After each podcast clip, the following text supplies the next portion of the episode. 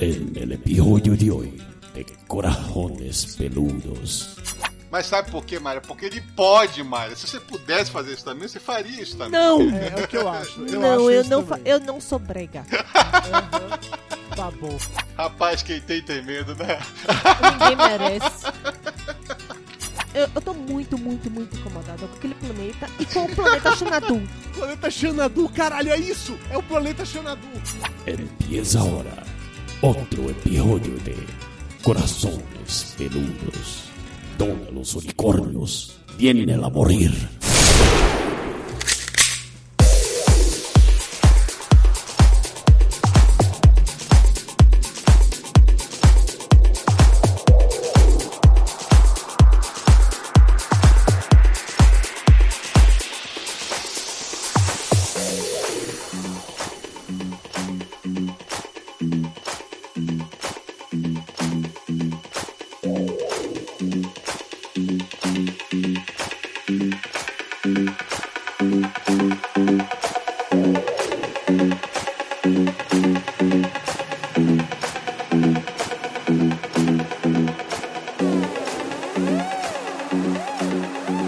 Vocês são Corações Peludos espalhados por todo o Brasil!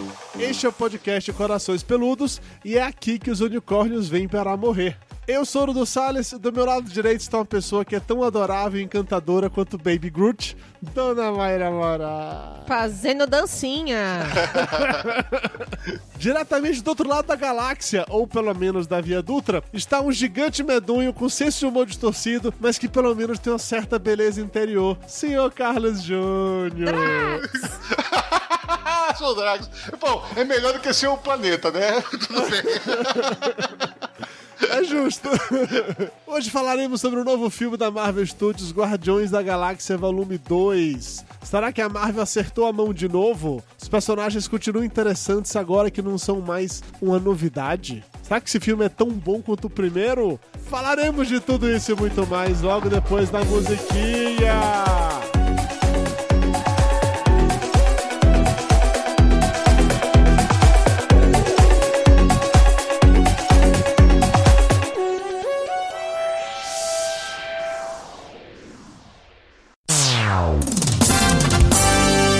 Interrompemos esse programa para um aviso muito importante. O Papo de Gordo precisa da sua ajuda para continuar no ar e melhorando cada vez mais. Acesse agora padrim.com.br barra Papo de Gordo e colabore com o valor que você quiser ou puder. O pagamento é feito em reais e você pode utilizar boleto bancário ou cartão de crédito. Se cada ouvinte conseguir colaborar com o valor mínimo de um real por mês, a continuidade do nosso podcast está garantida durante muito e muito tempo. Acesse padrim.com.br barra Papo de Gordo e nos ajude a manter o podcast mais pesado do Brasil no ar.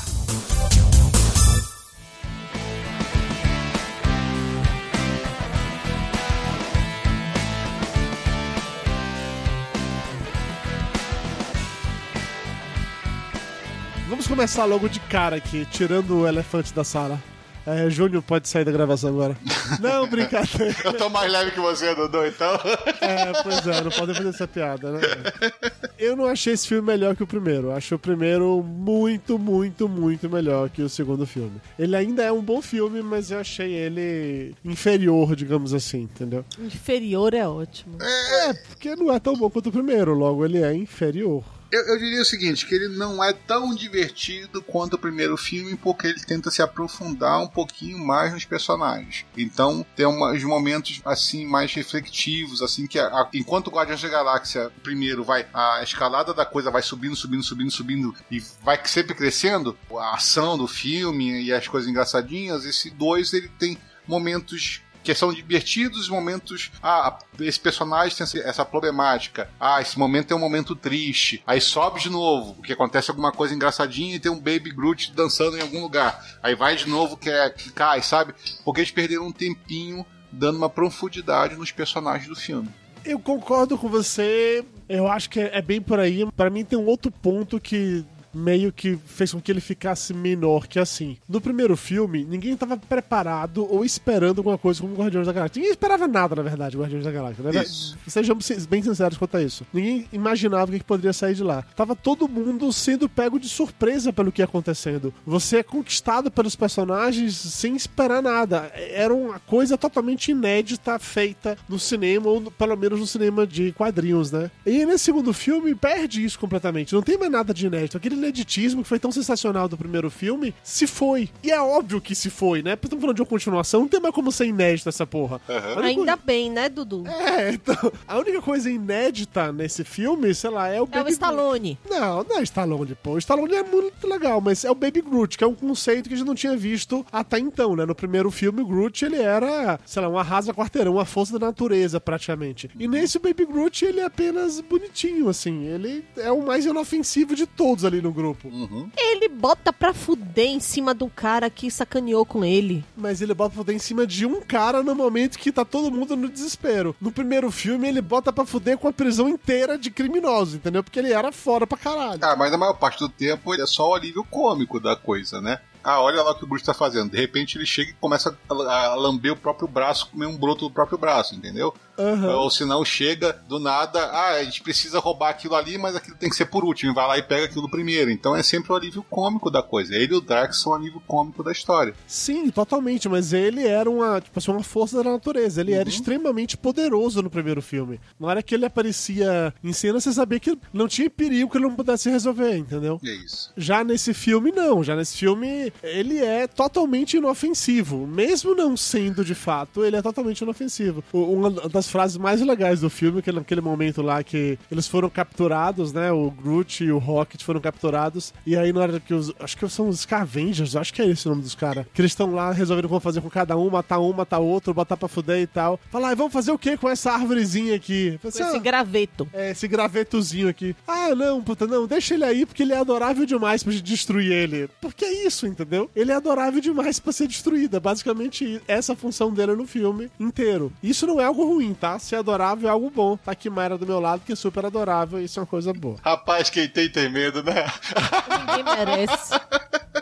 Tem, né? A gente tem que chegar aqui, né, fazendo, fazendo bonito, né, Júnior? Tem que falar assim essas coisas todas. Eu, eu acho legal isso, mas, por exemplo, tem algumas cenas. é, vamos lá, é, vamos começar a sessão do spoiler, né? Pra quem não viu ainda o filme. Na verdade, a gente já soltou spoiler o filme desde o início. Só que...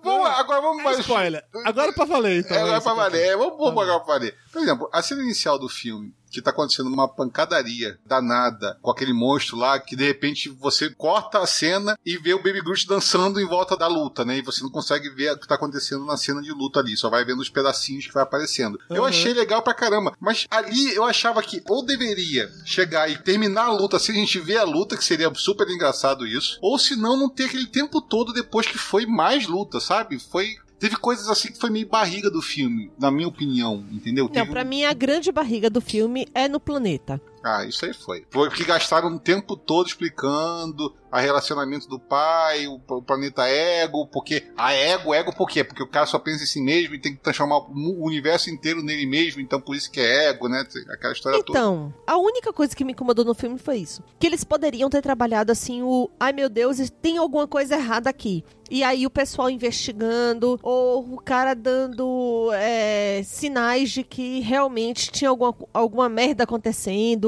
É, enfim. é, aquilo ali foi muito mal aproveitado, foi um saco aquela parte do planeta. E aí, pode falar o que eu acho do planeta? Pode. Pode, claro. Então, tá bom. free. O cara é simplesmente um deus. E ele precisava ser tão brega. Ele precisava ser tão novo rico. Ele precisava fazer aqueles bonequinhos lá pra contar a historinha. Ele não poderia mostrar aquilo de uma maneira melhor. Mayra está incomodada que eu achei o planeta muito brega, entendeu, Júnior? Que é como se fosse Então- a pintura do Romero Brito, o planeta. Mas, mas, mas a coisa toda faz sentido. é. Mas eu vou te explicar porque faz sentido. Faz sentido esteticamente a coisa toda ser daquele jeito, porque o diretor ele, ele tá fazendo muita homenagem aos quadrinhos clássicos, tanto que tá usando as trilhas sonoras da década de 70, tá fazendo tudo isso que quando foram os Guardiões eh, foram mais ou menos criados ali, a primeira geração dos Guardiões da Galáxia, que não são esses Guardiões, mas são outros, ser é, coisa para outro podcast. Então ele tá usando muita coisa de referência de década de 70 e 80, e é por isso que é tão brega, porque se fosse década de 70 e 80, aquilo dali seria assim, sabe, chique no último.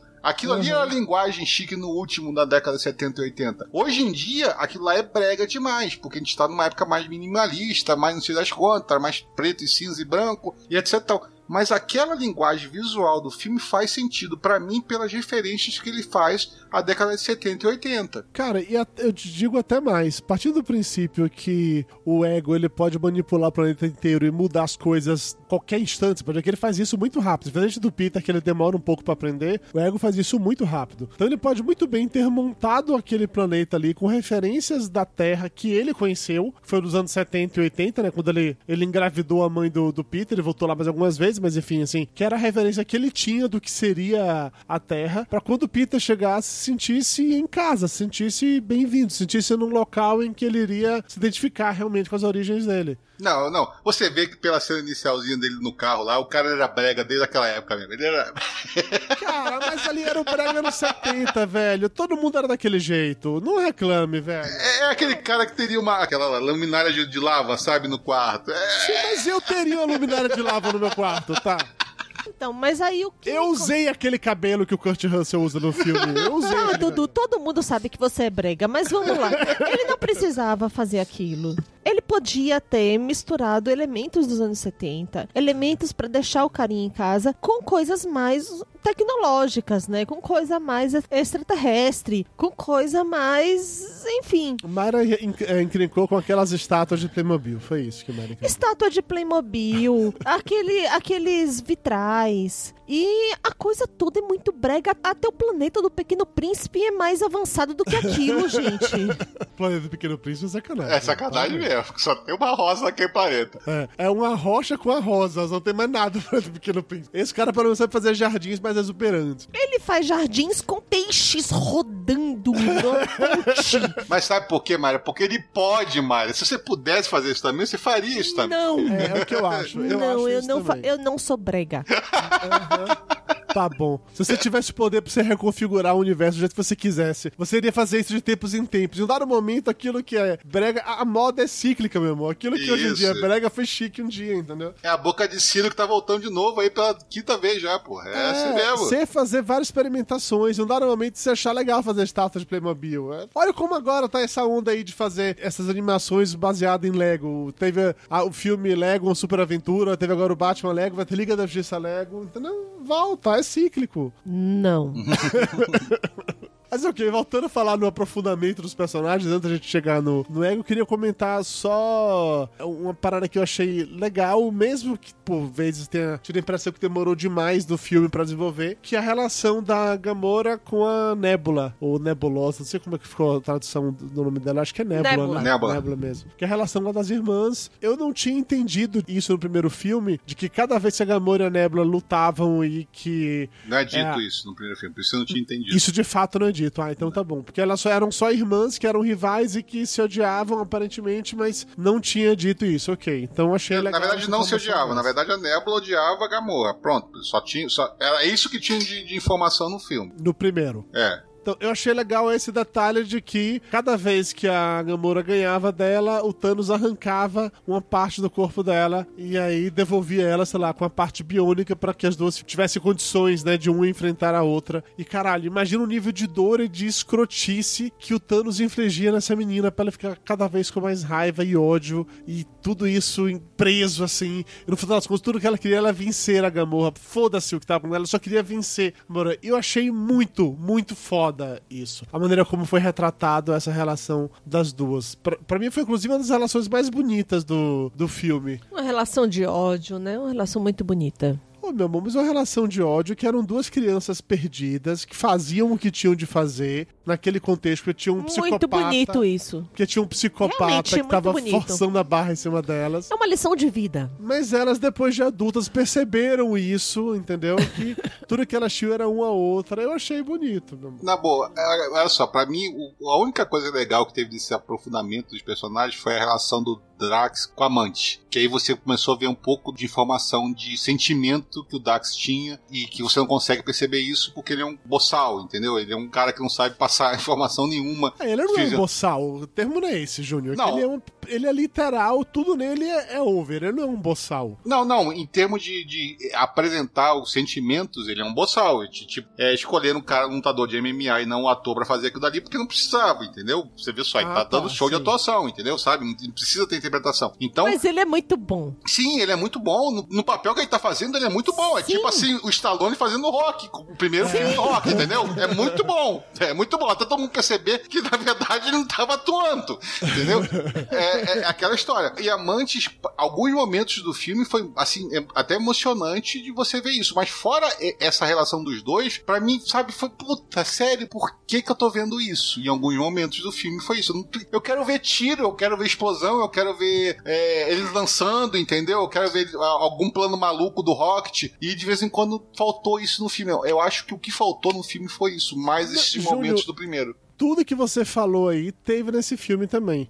A diferença toda, eu acho, É a barriga. Eu não vou dizer nem que, é, nem que é barriga. Eu acho que assim, no primeiro filme, tudo isso que você tá falando aqui acontece numa escalada. Assim, a- as coisas vão seguindo passo a passo e vão, vão escalonando, cada vez vai ficando mais, mais, mais, mais. No dado momento tá todo mundo junto, tem que se virar juntos e a coisa vai. Nesse filme, começa que eles começam juntos, ok, mas aquela cena que o Júnior comentou, a gente não vê o que tá acontecendo. Aí eles se separam e todos esses trechos vão acontecendo. A gente vê Star-Lord dançando com a Gamorra, a gente vê o Drax entender piadas, a gente vê o Rocket criando um plano muito escroto pra ele enfrentar aquele bando de gente na hora que ele tá so- sozinho ali, Muito entendeu? bom. E É a melhor parte do filme. A gente vê depois o Rocket inventando coisas, construindo coisas, tanto quando ele tá reformando a nave, quando depois ele tá lá junto com o Yondu pra escapar. Então a gente vê tudo isso isolado pra chegar no, no ponto final e eles se reencontrarem outra vez. E esse meio acaba soando meio barriga, de fato. Porque no primeiro filme não era assim. No Não. primeiro filme parece que a história Não. ali ia sendo contada quando a gente ia conhecendo os personagens. Nesse, eles pegaram os personagens, separaram pra pontos diferentes e cada mini núcleo foi contando uma historinha Não. à parte. Parecia Não, um não, filme X-Men, não, sei lá, entendeu? Não, não, não, não.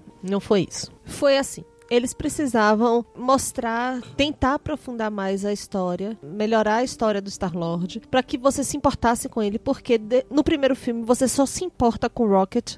Não, não Você não, só eu se importa, muito de você você, só com se importa com o Raccoon e só se importa com o Groot. Eu dis- discordo muito de você. Pra mim, no primeiro filme, o Star-Lord era protagonista, nesse de agora ele não foi. Não. Então, ele, não- ele, você não se importa com ele nesse filme. Não, não me importa porque ele não é protagonista. No primeiro você filme não se era. importa com ele.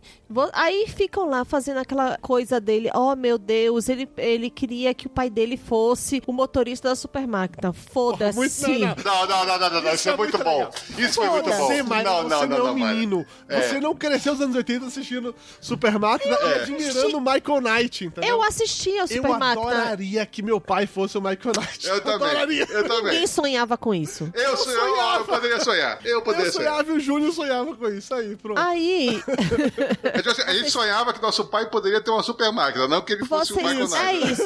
Vocês sonhavam que vocês te- teriam um super máquina. Não, o pai, Vocês nosso pai teria uma super máquina. A gente não podia dirigir, não podia pô, nós já tava lá. Vocês sonhavam que o pai de vocês. Não que o pai de vocês fossem o Michael Knight. É porque a gente não tinha podia pai, pai, entendeu? A gente é, não podia sonhar que ele tinha Então, outro pai, seria escroto. É a primeira coisa. Aí ficam lá com aquela historinha dele. Oh, meu Deus, o Kurt Russell tá muito, muito, muito canastra. Ele tá muito Eu achei chato. ele no tom certo. Eu também. Canastra, canastra, Mas canastra. é, mas é ah, Eu acho que É foi tom exatamente o, é o tom do filme, sabe? O cara é um egocêntrico, o cara é um canastrão, entendeu? Krypton. Então, Ah, vamos lá, vamos pra Krypton, certo? Foi muito melhor o Krypton nos anos 70 do que aquele planeta.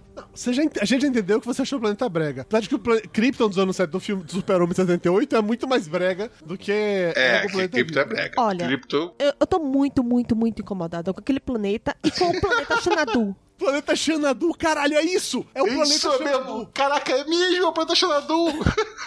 Quando eles desceram da nave era pra tocar Xanadu. Era isso, Mayra. É isso, é o planeta anos 70, Mayra. Tem Exatamente, é referência. Ah, Eu não tive problema nenhum quanto a isso, não. Eu acho que o Kurt Russell ele tá no tom certo de canastrista, porque ele tinha. Que... Gente, se o sonho do Peter Quill era ser filho do Michael Knight, então o, o Kurt Russell acertou totalmente no ponto. Inclusive no momento que aparece o David Hasselhoff lá, que ele se transforma, né? Oh, pra dizer- aham. Seu pai, caralho, puta, eu o rei no Eu cinema também, eu momento. também. Eu o rei, falei, ai meu Deus. Só, só precisava depois dele aparecer sem camisa, correndo na praia, fazer uma referência com o Com o Baywatch. é, Baywatch. Só precisava disso mais pra mim, também. Eu achei sensacional. Então, esse, esse tempo todo dele no planeta, dessa discussão de relação com o pai e tudo mais, podia ter durado menos 15 minutos. É que assim, colocaram ele como sendo o vilão do filme. Isso é um negócio que eu confesso que me Mas ele surpreendeu. não consegue. Não, ele se torna um puta vilão. O ponto todo é que tinha que fazer uma coisa, e aí um negócio que nesse ponto eu concordo que ficou muito solto, que era o Kurt Russell, ele tem que surgir sim como, sei lá, o pai, o salvador, e criar aquela relação com o Peter, então todo aquele negócio, não, o Peter não quer, ele não confia, acha esquisito, mas aí ele vai, ele se entrega, e tem aquela cena lá dos dois jogando bola um pro outro, aquele sonho lá de criança Chato. americana, de ficar brincando de catch Boring. com, com o pai. Boring. Mas era ele encontrando, descobrindo como é que era ter um pai, ok. Aí quando ele fica, acha sensacional ele ter um pai, aquele momento que o pai mostra todo o universo, todo o poder que ele tem, achei muito foda, Então, inclusive. sabe o que faltou? poder-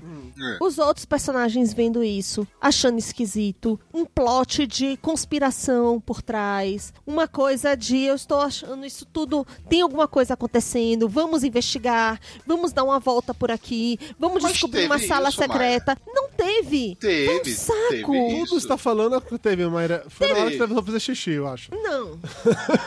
Teve, teve sim, Michael. Olha só. Primeiro, a Gamorra insistiu do Peter ir lá pra porcaria do planeta com o pai, porque ele não queria ir, né? Então ele insistiu. Aí depois que chegou lá, ela começou a desconfiar. Aí primeiro foi uma conversa com o Drax, com a, com a amante da Drax, que ela ouviu e falou assim: o que que tá Então. acontecendo? Aí ela começou a querer ver o que tava acontecendo em volta. Tudo isso poderia ter sido na edição feito de maneira muito mais dinâmica Ah, e sim, concomitante. isso, com cer- isso ninguém tá discordando. Foi Isso uma tá merda, foi um A saco. parte do planeta é uma puta barrigada. Isso todo mundo concorda. Não, te- não, não temos problemas quanto a isso. E aí eu acho que. De repente, a questão é que toda a ação do planeta tava tão sem graça e pra justificar aqueles outros personagens todos que estavam ali, que não precisavam, na verdade. Eles podiam ter chegado todos juntos com o Rocket, entendeu? Mas não digo porque a Gamora e o Drax tá lá, eles não fazem nenhuma diferença em estarem lá desde o início com o Peter Quill. Mas é que tá, se, a- se o Drax não estivesse lá, a Mantis não teria necessidade também de estar lá, porque a interação dela foi com, com, com o Drax. A função do Drax lá era criar uma relação com a Mantis pra naquele momento lá que o ego tá botando pra fuder e a Mantis dá aquela controlada pra, do- pra ele dormir. Ok. A função da Gamora é não, descobrir. A, a- a função da- do Drax não é. A função do- da Mantis no filme é dar é, interpretação pro Drax que ele não tem. Ou seja, quando ele tá triste ou quando ele Não, tá. não, não, não tô negócio. falando nisso, eu não tô, tô Ah. falando para o desenrolar da trama, pra luta final, entendeu? Por que o Drax tinha que estar no planeta naquele momento? Porque se ele não tivesse no planeta desde o início, ele não teria criado uma relação com a Mantis, e aí na hora que o ego fica muito louco da vida, vai atacando todo mundo, a Mantis não teria por que segurar o ego durante algum tempo. E ele Isso não aí. teria por que sair carregando ela esse- o no tempo final, todo. exatamente isso. Por que a Gamora tá no planeta? Para ao mesmo tempo rolar aquela cena de quase romance dela com Peter, que no final isso é reverberado, mas de novo não dá em nada, e também para que ela descobrisse o plano secreto de que na verdade o cara tava matando todos os filhos dele, que aquele bando de osso lá no, no fundo do Então, negócio e tal. É isso que eu tô falando. Ela não poderia, por exemplo, ter descoberto isso e aí ter toda uma cena de que ela tava correndo pra poder avisar pra ele enquanto o cara tava lá tentando seduzir? Poderia. Aconteceu Foi isso. uma né? merda. Não, não foi feito de maneira exata- certa. Ah, não,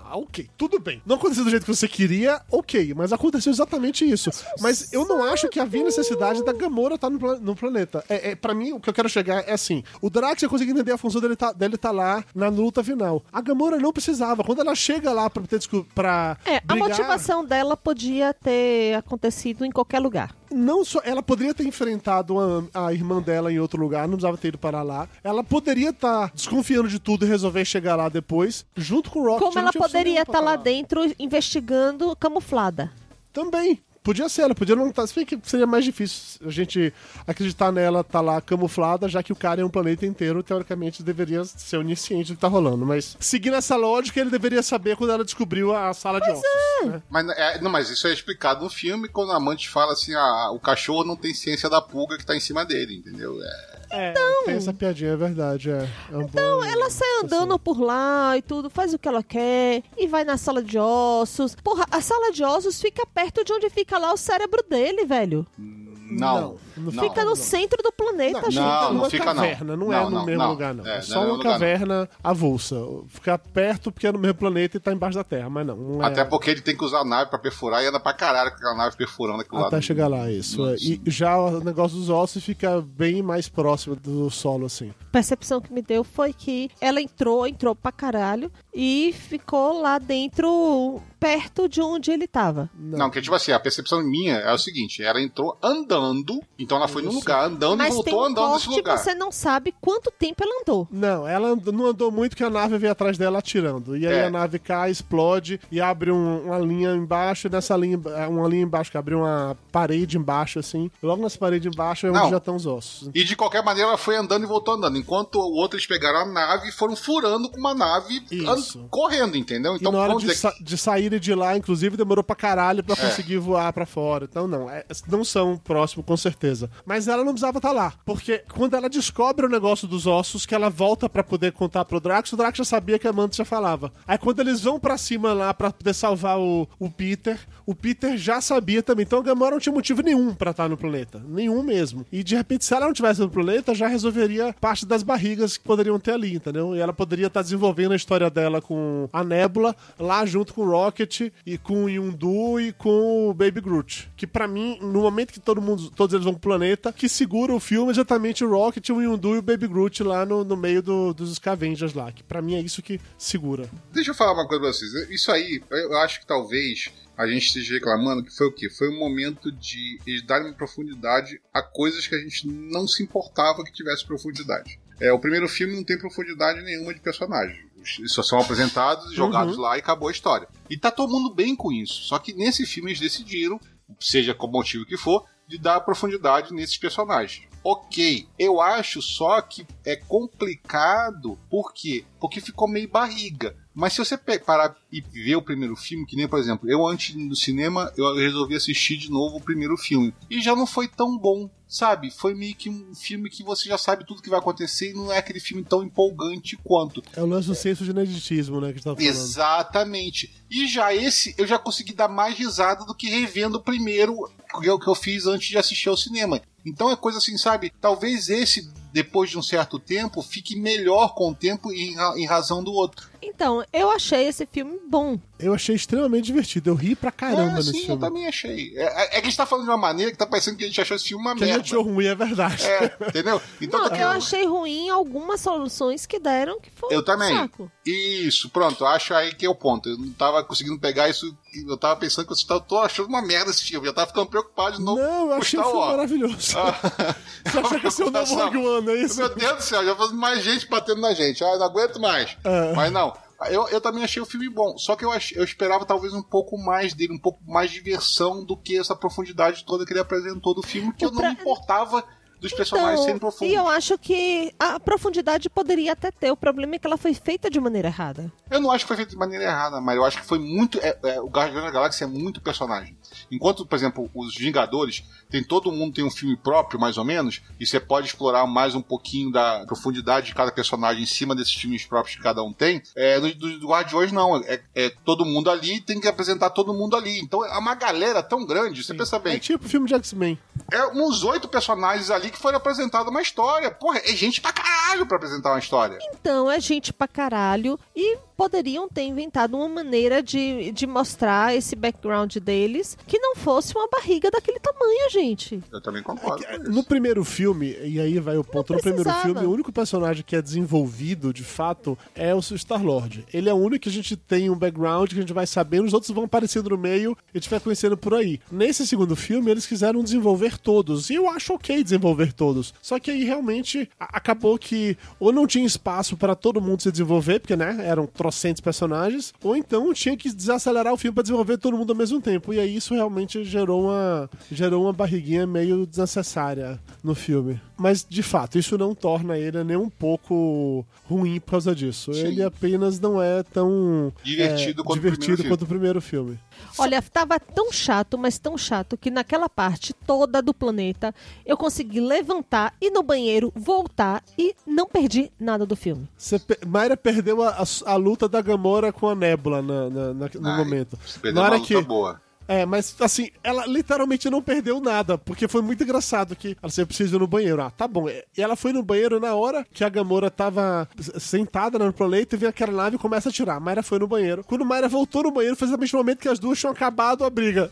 tipo, tá, Mayra, as duas brigaram. E é isso, tá tudo certo agora. Pronto. Então, Literalmente não perdeu nada. Ou assim, seja, mas, o background dali foi completamente desnecessário. ela teria sido mais útil junto com. Se uma outros pessoa consegue levantar, ir no banheiro e voltar no meio de um filme e não sentir falta da cena que perdeu, é porque era desnecessário. Essa é uma linha de raciocínio interessante. É, mas você pensar que, que, na verdade, Guardiões da Galáxia é só um filme divertido e que as cenas de luta são pra gente ficar rindo e divertindo e achar Mas massa aí é velho. tá a. Não, mas a relação dela com a Gamorra, eu continuo me importando. Eu continuei entendendo. Eu continuei entendendo, inclusive, a dor da, da irmã lá que precisava. que tinha um problema com ela por causa de todas as partes do corpo que foram retiradas no momento em que ela perdia pra irmã. Mas foi por causa, Mário, que já tinha 30 minutos de filme que não tinha pancadaria e tinha que botar aquela Guardiã da Galáxia. S- Sabe o que foi aquela cena das duas brigando? Aquela cena foi aquele pesadelo do Batman, Batman vs Super-Homem, com ele enfrentando parademônios na Terra, entendeu? Pensei, caralho, a gente tá fazendo um filme de herói, já estamos aqui, com 40 minutos sem ter uma cena de ação. A gente precisa colocar uma cena de ação aqui agora. Vamos Ou lá, seja- solução mágica, cena de ação. Nossa barriga já deu demais e precisamos arrumar alguma coisa pra poder acontecer aqui, porque tá chato. Um personagem que eu achei bom no primeiro filme, nesse segundo eu achei sensacional, foi o aprofundamento do Yondu, o pai adotivo do Peter Quill. Que eu achei legal ele ser realmente o pai do Peter Quill, assim. É, a maneira como foi desenvolvido ele nesse filme... Foi é, muito legal. As motivações de por que, que ele não entregou o Então, Peter pro, pro é Ed. dessa maneira que se desenvolve o background de um personagem. Deu um nível de profundidade pro personagem, a gente não sabia. A gente não entendia porque ele ficava defendendo o Peter, não queria matar o Peter, por mais que tivesse feito as coisas e tal, não sei o quê. E aí a gente vê ele passando por aquela porra daquele montinho lá e arrancam a crista dele, que, é que deixava ele controlar a flash. Caralho, eu achei muito legal todo, todo o arco. E depois mostrando como ele é foda. Caralho, velho, a cena dele, a subindo Matando aquela a flecha galera. e matando geral, é foda demais, bicho. É, ma- mas você sabe que arrancar o negócio, a crista dele, foi só pra poder botar a crista clássica né, dele. sim, que é, que é sim, com certeza. Fanservice purinho, né? E eu achei maravilhoso colocar aquela crista ali, fanservice, entendeu? Faz sentido ele no passado usar uma grandona daquela, que era um protótipo, como, como ele fala, e aí na- depois ela aperfeiçoou pra uma mais discreta, que deve ser muito mais de boa pra ele ficar o tempo todo com isso e com aquela outra, né? Então a, a mudança, ok. Imagina passar por massa. porta daquela aquela merda na cabeça. Pois daquela é. Entrando nave, puta, você é doida. Muito legal. Até o fato de que ele se sacrifica no final do filme pra salvar o Peter Quill é uma outra parada sensacional, assim. É, é uma cena emocionante pra caralho. É uma cena que rende uma piada barra é, comentário piegas ao final maravilhoso quando o Peter compara ele com David Hasselhoff, entendeu? Que puta, é isso, né? Não, o meu pai, é, eu sempre sonhei que meu pai ele era o David Hasselhoff porque ele pilotava um carro que falava, ele vivia super aventuras e que tinha uma voz de anjo quando cantava. Ah, o Yundu, ele não pilotava um carro, ele não tinha um carro que falava, mas ele tinha uma flecha que voava. E ele não podia não saber cantar, mas quando ele assoviava, aparecia o negócio dos anjos. E ele também viveu grandes aventuras. Então, de certa forma, o meu pai foi o David Hasselhoff. Caralho, que lógica genial! Eu adorei aquilo dali, entendeu? Não, gente, você se importa com tudo isso que aconteceu. Sim. Ao contrário do que foi mostrado dos outros personagens. Eu adorei, ó. eu adorei aquilo dali. Achei maravilhoso também na hora que ele tá descendo, segurando na flecha, e a Peter, caralho, você tá fazendo a Mary Poppins! E ele vai ser legal? É, eu sou porra, é um Mary cara Poppins, muito porra. foda. Muito legal, muito legal. Não, cara, uma coisa que eu gostei muito do, filme é todas essas piadas de referência de cultura que eu entendo pra caralho, que é tipo cultura dos Uhum. anos 70 e 80, sabe? Dos filmes, de todas as coisas que a gente. Super máquina, saca? Sim. Puta, eu, a, quando, a primeira vez que, que apareceu, porque. Aquela história, né? Eu tento fugir o máximo possível de, Spoilers. de spoilers, né? Vocês estão tá vendo que eu tô numa luta danada pra fugir de spoilers. Então eu não, tava sabendo nem que o Stallone ia participar desse filme. Você tem uma ideia de como eu consegui fugir bem desse spoiler. E quando apareceu o Michael Knight lá da porra do filme, primeiro por referência, que eu já achei massa pra caralho. E depois que apareceu o ele realmente no filme, sabe? Duas vezes ainda cima, que no cena pós créditos ele aparece de novo. Uhum. Cara, É, é, é muito foda, cara. Eu, eu, eu, ri muito, sabe? Puta que pariu, botaram o Michael Knight essa merda, caralho. Tipo, que rindo à toa. Eu achei maravilhoso isso também, cara. E falando do Stallone, e aí vai um, outro, um tema recorrente do filme, né? Que é a questão de relação pai-filho. Tem milhares de relações pais e filhos nesse filme, né? A gente tem uh, o Peter Quill com o Ego, mas que porque ele queria um pai, na verdade o pai dele era o Yundu. A gente tem o Yundu com o Stallone, que tinha uma questão de, de mentor, tinha sido mentor, foi o cara que pegou ele, treinou, cuidou e tal. A gente vê isso se desenvolvendo um pouco do Drax com a Mantis, no momento que ele comenta que ela... Parecia com a filha. Parecia com a filha dele e tal. E a gente tem isso o tempo inteiro do Rocket com o Baby Groot, na verdade, todo mundo com o Baby Groot, que o Baby Groot é o filhinho geral, assim. Mas o Rocket é aquele que toma mais conta, assim, que é meio que o, o adulto E aí você vê que o Rocket tem um coração. Sim, puta, e na hora que coloca aquele diálogo do Rocket com o Yundu, dos dois se identificando assim, de que afasta as pessoas que gostam, fala merda pra caralho, é escroto o tempo todo, faz merda porque acha que vai ficar sozinho. Puta, achei muito foda aquele diálogo, cara, muito foda. Não acho que o Rocket vai se tornar um personagem bonzinho depois disso. Não, né? ele vai continuar tendo. Ele tem que ser escroto, cara. Ele tem que ser aquele jeito, não tem como mudar ele. Mas é muito legal aquele diálogo, que é quando ele percebe que tudo isso que ele faz, ele faz de propósito, entendeu? Eu achei legal. E eu adoro também como todos os personagens. Ah, é uma raposa? Não. É... Só faltaram dizer que é um gatinho, que é alguma coisa. Na, na, hora que ele tá brigando, né, o Rocket e o Star-Lord tá brigando, aí fala, ah, então tá, você não é um guaxinim, você é um panda, não sei o que lá. Fala um parado escroto assim. Aí ele, é isso aí, isso... vem cá, isso é melhor ou pior? Não sei.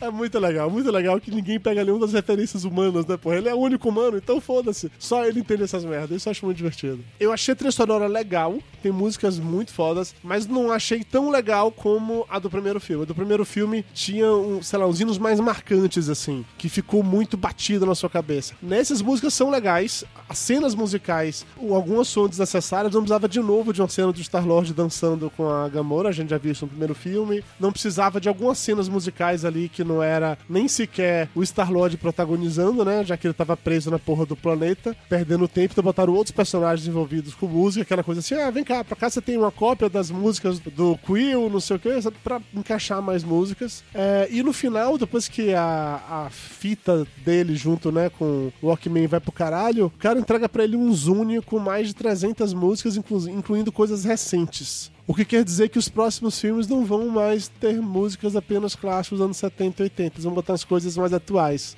Isso eu achei zoado, assim.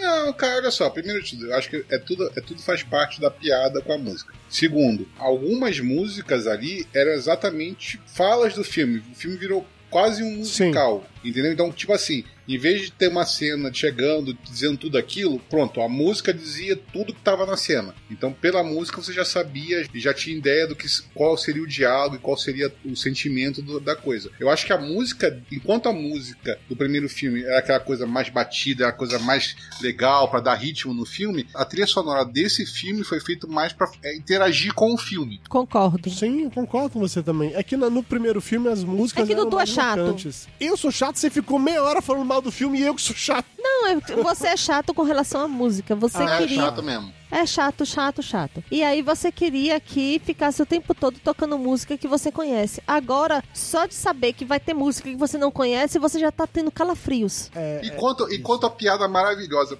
enquanto a fita hoje em dia a, tá virando meio que uma coisa hipster, né? Você tá de novo voltando pra uma mídia analógica, que é a fita, cassete, você fazer uma piada com o Zune, cara que tem 300 músicas. Tipo assim, uhum. assim, cara, é muito boa essa piada, sabe? Eu ri muito nessa hora. Porque eu sei o que é o Zune. Tem gente que talvez não tenha entendido, tem gente que chegou e, passou batido. Não, eu fiquei, mas, porra, eu foi foda essa piada. Por que eles colocaram um Zune e não um iPod? Pra poder mostrar que é um negócio velho também ou pra poder Isso. mostrar que porque não podia usar a palavra iPod? Eu fiquei na dúvida disso. Porque, é além de ser um negócio velho, é um negócio que ninguém mais usa, porque não existe mais o Zune, sabe? Uhum. Morreu o Zune. Até a Microsoft abandonou o Zune. Então, é uma coisa assim, sabe, de piada mesmo, como se fosse a fita cassete. Por que, que ele usa a fita cassete? Ah, não sei por que, que ele usa a fita cassete. E agora, por que, que ele usa a porra do Zune? A continuação da piada de uma mídia que ninguém mais usa, uma mídia retrógrada. Enquanto já a fita cassete já tinha virado, já tá começando a virar uma moda hipster, que nem o disco nem vinil. vinil Sim. Entendeu? Então, vamos, vamos sacanear todo mundo? Ele não vai usar mais fita cassete, ele vai usar agora o Zune. Porque ninguém usa essa merda, sabe? Ninguém usa essa merda. Então, ficou uma piada legal no filme. Essas piadinhas do, do diretor, do, do roteiro, são muito boas. essas pérolazinhas que ele vai largando são, são divertidíssimas no filme, assim. E é isso que faz com que a barriga, que a gente já citou, me incomode menos. Porque na hora que o filme começa a ficar chato, ele faz alguma coisa que você ri pra caralho e vai você, ok, tá bom, o filme ficou bom de novo. Aí vai, a barriga vai crescer outra vez, ele faz outra coisa, você ri pra caralho vai, ok, então tudo bem. Depois de ver cenas chatas do planeta, a gente corta lá pro, pra nave com o Groot tentando pegar a crista que tá na gaveta.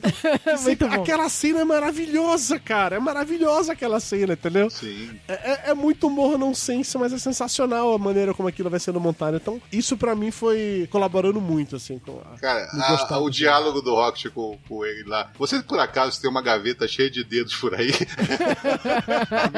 não, né? Então, isso aqui fica entre nós. não Não, sai daqui. vamos nunca mais falar sobre isso. é muito legal isso. E Mayra, corroborando com essa história da linguagem mais clássica, se você vê a- as naves lá, que o, a primeira combate de nave que tem no filme lá, com aquele planeta lá, e etc e tal, é, você vê os caras guiando, é tipo videogame, mas o barulho que, que cada, cada navezinha faz no- quando os caras estão controlando é tipo arcade da década de 70 e 80. Sim, ele vira um come-come, gente. Não, cara, eu adorei. Eu gritei no também cinema quando, quando come come. Eu gritei no cinema. Porque Eu faria a mesma coisa, cara. Se eu tivesse poder de reagendar moléculas, eu iria virar um Pac-Man e iria atacar, de boa. A-. Até porque ah, o filme é o seguinte, ele te entrega tudo que vai acontecer durante o filme. Porque um- em um certo momento o Peter chega e fala o seguinte: ó, quando eu aprender a fazer estátua, a primeira coisa que eu vou fazer é uma estátua do Pac-Man gigante.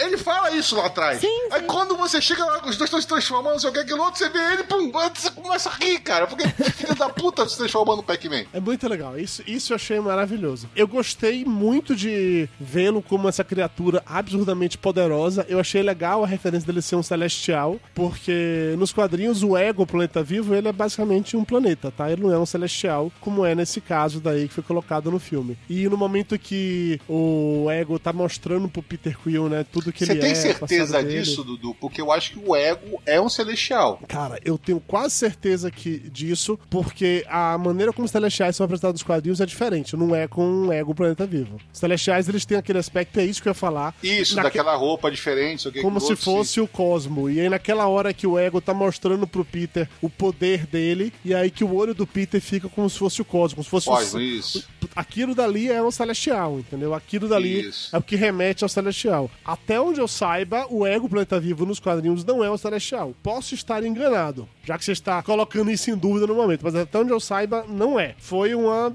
sei lá, uma licença poética que eles usaram no filme. E até aí, whatever. É, não faz diferença. É só fazer uma referenciazinha pros quadrinhos na hora que ele coloca lá aquele negócio do olho. Eu achei que o Thanos iria aparecer no filme, que não apareceu. O que é uma pena, mas ok. Estão guardando, né, pro próximo dos Vingadores, que o Thanos vai ser o vilão, não vai ter muito jeito em relação a isso. E eu queria muito que o Groot tivesse crescido ao longo do filme, assim. Eu esperava que ao final do filme ele tivesse um pouco maior, que fosse crescendo ao longo do- da parada, mas acabou funcionando ele como bebê o tempo inteiro, gerou cenas muito massas. E a gente já sabe que no próximo ele vai ser um Groot adolescente, né? Então isso também ficou como um easter egg legal pra imaginar. O- naquela cena extra, o Peter chegando no quarto dando esporro nele, que ele deixa tudo os galhos pra tudo quanto é lado, fica só jogando videogame o dia inteiro. Caralho, é muito bom aquilo, cara. Falando nas cenas extras, quando acabou o filme, né? Começou a subir os créditos, que aí eu tava comentando com Mayra. Caralho, 80 filmes de quadrinhos depois, ainda tem gente idiota que não sabe que tem cena pós-créditos. Um monte de pessoas começam a levantar, aí aparece a primeira cena, aí eu- todo mundo senta de novo poder assistir. Aí quando acaba essa primeira cena, falo, pronto, ok, acabou a Era Celeste, vamos sair. Aí vai mais um rinca de idiota saindo da sala. Aí aparece uma nova cena. Aí as pessoas param assim pra poder assistir. E aí foram nessa porra até quando, depois da terceira cena, né? Que quem ficou depois da terceira cena já ia esperar até o final. Porque falou, ok, a gente sabe, nós somos fãs das antigas da Marvel, a gente sabe o que vai acontecer, que só vai acabar de verdade quando a- as luzes acenderem. Aí quando acaba de ver até lá, todo mundo fica esperando. Eu me questiono, gente, sério que vocês ainda não sabem que tem cena pós-créditos nos filmes? Sério, de verdade isso. Foi muita, dessa vez foi muita cena. Mas, Júnior, sempre tem cena no Sempre. final, quando acaba as letras, entendeu? Independente de quantas passam no meio dos créditos, sempre tem uma quando acaba a letra. Acabou a letra, a a tela apaga, volta com a cena. Sempre. Todos os filmes é assim. Acabou a carreirinha. Exatamente, acabou a carreirinha lá de letra subindo, entra na cena. Então só vai acabar depois dessa. A gente foi esperando a cena de Wolverine lá, de Logan. Na verdade, dessa vez eu fiquei me divertindo muito nos créditos, porque ti- aparecia I'm Groot em um monte de lugares. Isso, Eu fiquei isso. procurando o tempo todo. Toda hora. Os créditos foram muito legais também, porque primeiro aquele visual parecendo o LP, né? Capa de vinil, Isso, achei muito massa. vinil. Muito massa, né? Segundo que aparecem vários videozinhos de, de personagens ali dançando. Vários inclu- boomerangs. Vários. O, o I Am Groot em vários pontos também que aparece, aí desaparece e vira outra coisa. Eu não sei se você reparou, Júnior, mas além de, de ter o David Hasselhoff lá nos créditos, aparece também Jeff Goldblum. Aparece ele também nos créditos dançando lá no videozinho, o que pra mim já é uma conexão E também aparece também o o cachorro Thor. também, que eu esqueci o nome dele. Não, não é referência ao Thor, não, cara. É referência ao Guardiões da Galáxia. Porque ele vai fazer o cara que é tipo o guardião do lugar nenhum lá, que é o- Não. a sede do- do- dos Guardiões. Não, o Jeff Goldblum, ele faz o cara que é o líder lá do planeta Hulk, onde o Hulk e o Thor vão se enfrentar. Ele está Entenda, no filme calma do aí. Thor. Calma aí, só que o, na- nas histórias em quadrinhos, o personagem do Jeff, o seu amigo, colega, É, amigo íntimo, dele, né? É porque eu não sei falar esse Goodsboro, então é só o Jeff pra mim. O personagem dele é o cara que cuida da, da sede dos Guardiões da Galáxia. Junto com o cachorro, que também aparece. A Você figurinha quer lá me dizer que nos quadrinhos o mesmo cara que é o, o governante do planeta Hulk que cuida dos Guardiões da Galáxia não faz sentido, Júnior. você tá. Isso, porque ele é da mesma raça do colecionador. Por isso que aparece na, ele na cena. Eu não sei se é porque em algum momento ele ia aparecer em alguma cena e cortaram, limaram essa cena, e acabou que ele ficou nos créditos, porque como é quadrinho e tem referência, assim como aparece o cachorro lá, que é telepata, que é chefe de segurança dos guardiões. Que também aparece no negócio. Então, como ele faz parte do elenco do time Guardiões da Galáxia no, nas HQs, ele apareceu lá por causa disso. Entendeu? Não acho que foi isso, não. Foi isso, Dudu. É isso. Eu não é acho que foi isso, tá? Desculpa. Se Mas foi é isso, então isso, o que o David Hasselhoff tá fazendo lá, então? Ele faz parte dos Guardiões da Galáxia também, o David Não, porque, o- o- porque foi a piada do cara, bicho. O cara tem que ganhar o cachê dele, tá porra. errado. Eu acho que o Jeff Goldblum aparece pra fazer uma, uma referência direta. E se você não sabe, Guardians Inferno lá, que é a música que o diretor fez junto lá com outro cara pra, inclusive, participar da trilha sonora, que é a única música original do filme, ela é cantada pelo David. Então, David Hasselhoff. então é o David, cara. É Cara, que você tá muito parceiro. amigo íntimo das pessoas. ah, Parceiro, parceiro. Pô, só assisto ele desde Super Máquina, rapaz. Entendi. Você cheira ele bem watch sem camisa, Jesus, cara. Tem É, direito de chamar o cara tá de íntimo David. dele, é, Pô, não, amigão. bem. Entendeu? Então é ele que canta a música. Ele, na verdade, narra a música, porque ele não canta porra nenhuma, mas ele tá lá e cantando a música, entendeu? Saquei. Tá, eu não sabia que era ele cantando a música, não. Informação interessante essa. É, tanto que na última cena, um pedacinho antes dele falar, ele fala no final até We are Groot, né? Nós somos o Groot. Uhum. Então, é, é, pra, é pra todo mundo perceber que é ele que tá cantando, caralho. Como você não percebeu isso, Eduardo Caralho, Salles? eu não consigo reconhecer a voz do Bradley Cooper fazendo o Rocket Raccoon nunca. E eu sei que é ele que faz, porra. Não quer Mas dizer nada Eduardo isso. Salles, ele, ele falou, ele, ele abriu a boca e saiu som quando ele falou, quando ele mexeu a boca, sabe? Era ele que tava falando ah, ali. Júnior, não. Aí você tá afastando a amizade, não. Não. Forçou amizade, forçou amizade. Isso Podia ser apenas uma alegoria barra referência. Mas agora que você me falou que o David Hasselhoff cantou essa música, eu vou procurar ela pra poder escutar over and over again, porque eu sou muito fã do David Hasselhoff. entendeu? É, mas não, não é lá essas coisas, não, que depois eu vi de novo isso. Mas, não- pois é, cada um faça o que, que melhor. É isso aí, também acho. Eu acho que fez a referência a todos os personagens que inclui os Guardiões da Galáxia é, dessa, dessa geração do, do Peter Quill e, de- da Gamora e de tudo mais. Porque tem duas gerações, tem uma geração anterior que foi criada lá pelo Kirby lá, que é, meio, que é o que, é, que o Undu faz, que os personagens do Stallone faz, Exatamente né? isso. Que é toda aquela turma ali que tem até a Miley Cyrus aparece lá, que foi a piada do. Já que era Disney, ia botar Hannah Montana na Marvel, né? E acabaram que botaram Hannah Montana na Marvel.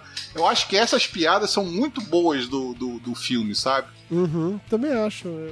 Eu gostei muito do filme. Acho que tá na hora de dar nota pra esse filme, você não acha? Não Você tem alguma coisa pra falar? Não, vai assistir, vale a pena. Não vale a pena o 3D, o 3D é uma merda. Não, eu achei o 3D legal. Não, 3D é uma merda. Cara, 3D é uma merda. Só me deu dor de cabeça Júnior, porque você odeia 3D, você vai em sala merda. A gente foi assistir na, na, na sala XD do Cinemark lá e o 3D tá muito legal, cara.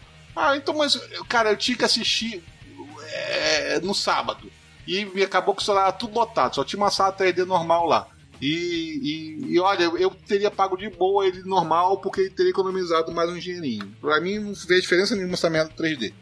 Porque você é uma pessoa que, além de, de ser bruto, com senso de humor complexo e, sei lá, o que mais ele de- definir. Drax. É, você- além de ser o Drax e mais de um aspecto, você é incapaz de Mas é bonito por dentro. Tem que ser muito por dentro também. Você é incapaz de reconhecer cores e ter noção de profundidade. Porque eu achei o 3D muito legal, muito bem feito, assim. Cara, me diz uma cena assim 3D que você fala assim, caralho, que legal, que massa esse 3D. É, tipo assim, no Guardiões da Galáxia primeiro, eu tenho uma cena que eu me lembro até hoje, foi quando o Groot chega, entra na nave, tá tudo escuro, e solta aquele monte de esporo luminoso, e ficou do caralho aqui em 3D. Eu, É porque você cena- gosta do 3D que joga coisa na sua cara, é isso. Não, ele não jogou, cara. O ambiente ficou lindo, todo iluminado com aqueles esporozinhos.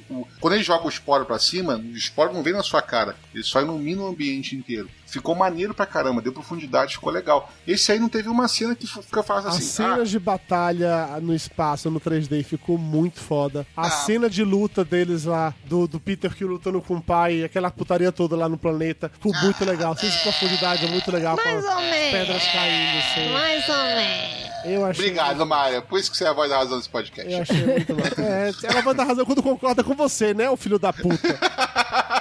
quando discorda, aí não. Aí você, não, Mayra, veja bem, não é assim. Aham, muito sacana você. Mas ok, chega no S1 da notas. Vamos lá, vamos lá, vamos lá. Dona Mayra Moraes, qual a sua nota para Guardiões da Galáxia volume 2? Minha nota é 9 e o meu coração ficou muito peludo porque eu queria tirar, que- queria refazer toda aquela cena lá, do, todas as cenas que se passaram no planeta. Era Porque que eu queria- o planeta. Não, eu queria que fosse de uma, de uma outra maneira, de uma maneira menos chata. Por isso que eu fiquei muito chateada e é por isso que eu tô super valorizando a parte do planeta. Porque eu queria que esse filme fosse melhor, porque o filme é bom. Isso, ótima definição, Mayra. Senhor Carlos Júnior, qual a sua nota para Guardiões da Galáxia volume 2? Cara, eu daria um 8,5. Muito bom filme, me diverti muito, ri- dei muita risada no filme. E é Guardiões da Galáxia e eu achei que só que tinha que ter menos profundidade e mais diversão, mas foi um ótimo filme. Exatamente. Menos profundidade, quer dizer sem 3D, não é isso? Não necessariamente ser. Puta que pariu, é 3D podendo ser. Né? Boa, boa, Eduardo, Deixa gostei pra da lá, sua. Não, não responde, não responde. Que que nota mais triste, na verdade. É, eu dou nota 9 para o filme, eu gostei muito, muito mesmo, assim. E eu só, a única razão pela qual eu ti- eu tirei um ponto para não dar 10, que eu comentei mais cedo, que foi a questão do neditismo, eu comentei mais cedo, que era tudo que tava ali eu já tinha visto antes. O filme, ele meio que repete várias várias cenas que tinham dado certo no primeiro filme. Ou seja, é um filme da. Marvel. Sim, é um filme da Marvel e é uma continuação. Normalmente, filmes que são continuação, o que você faz é pegar o anterior e fazer maior e mais intenso. É, é isso que você parar pra ver. É isso que acontece em todos os Pratos do Caribe. É isso que acontece em todos os Transformers. É isso que acontece em basicamente todos os filmes da Marvel, entendeu? O que é o Vingadores 2? É uma cópia do Vingadores 1, só que maior e mais intenso. É, é basicamente isso. E aí, pra mim, faltou esse esse ineditismo. Mas, de novo, não tinha como ter uma parada inédita num filme que já era uma continuação. Então é só por isso que eu tiro um ponto e dou uma nota 9. Mas é um ótimo filme, realmente eu recomendo que todo mundo assista. E assista em 3D, que o 3D tá bom. Agora vai numa sala Não, boa. Não vai nessas pocilgas que o Júnior vai, não, tá? Eu fui no Cinemark, cara. Eu fui no Cinemark 3D, só não fui no XD, né? Tem que falar XD. Eu sei que tem que ter pronúncia agora. Tá todo tiradinho em inglês, né? Mas, cara, na boa, não vale a pena, Dudu. Vo- Você gostou, tá ok, mas pra mim foi irrelevante o 3D do filme. Ele gostou porque pela primeira vez ele comeu pipoca doce. O que tem a ver pipoca doce com 3D, Te mano? deixou mais alegre com 3D. Não, mano. A pipoca doce sobrou, inclusive, porque você não quis comer também. Somos mais da metade de pipoca doce. Eu, eu só tenho uma reclamação: o Cinemark podia vender mais barato aquele é o balde de pipoca e o, e o copo do, do negócio. 45 pratos naquela merda não dei, não. Pois Porque é. o, o copo e o balde 46 oficial... aqui. É, 46, isso aí, 46. É que a gente não Vou comprou o copo e o balde oficial. A gente comprou pipoca e refrigerante, mas não no, no combo lá do, do filme. Eu não sabia o É. preço. Então, é que a gente comprou o balde enorme lá, grandão, que vem com a divisória. Você pode colocar pipoca doce, salgada, pode botar três sabores de pipoca e mais um litro de refrigerante. Porque, né, é tudo que você precisa. Depois não era não sabe porque ele levantou fazer xixi no meio do filme, né? Todo mundo de refrigerante. Depois não sabe por quê. Mas ok, é isso. Chega, já entramos aqui em pormenor falar sobre xixi de Mayra, então tá hora de acabar. Surdo. É isso, galera. Valeu. Até a próxima com mais um episódio do Corações Peludos. Beijo, pessoal. Até mais. E nós gostamos, viu, gente? Não brinque com a gente. É, a gente gostou. Eu dei. 9, Mayra deu Nove. 9. Só pra brigar ruim, brinque com o Júnior que deu 8,5. O Júnior que é feio, chato e bobo.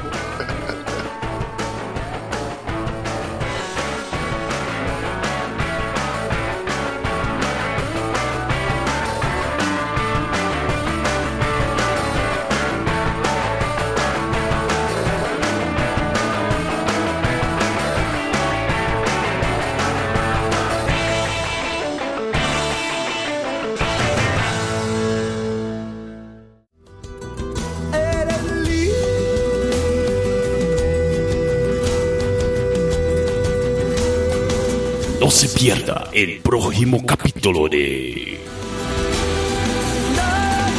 Corazones Peludos.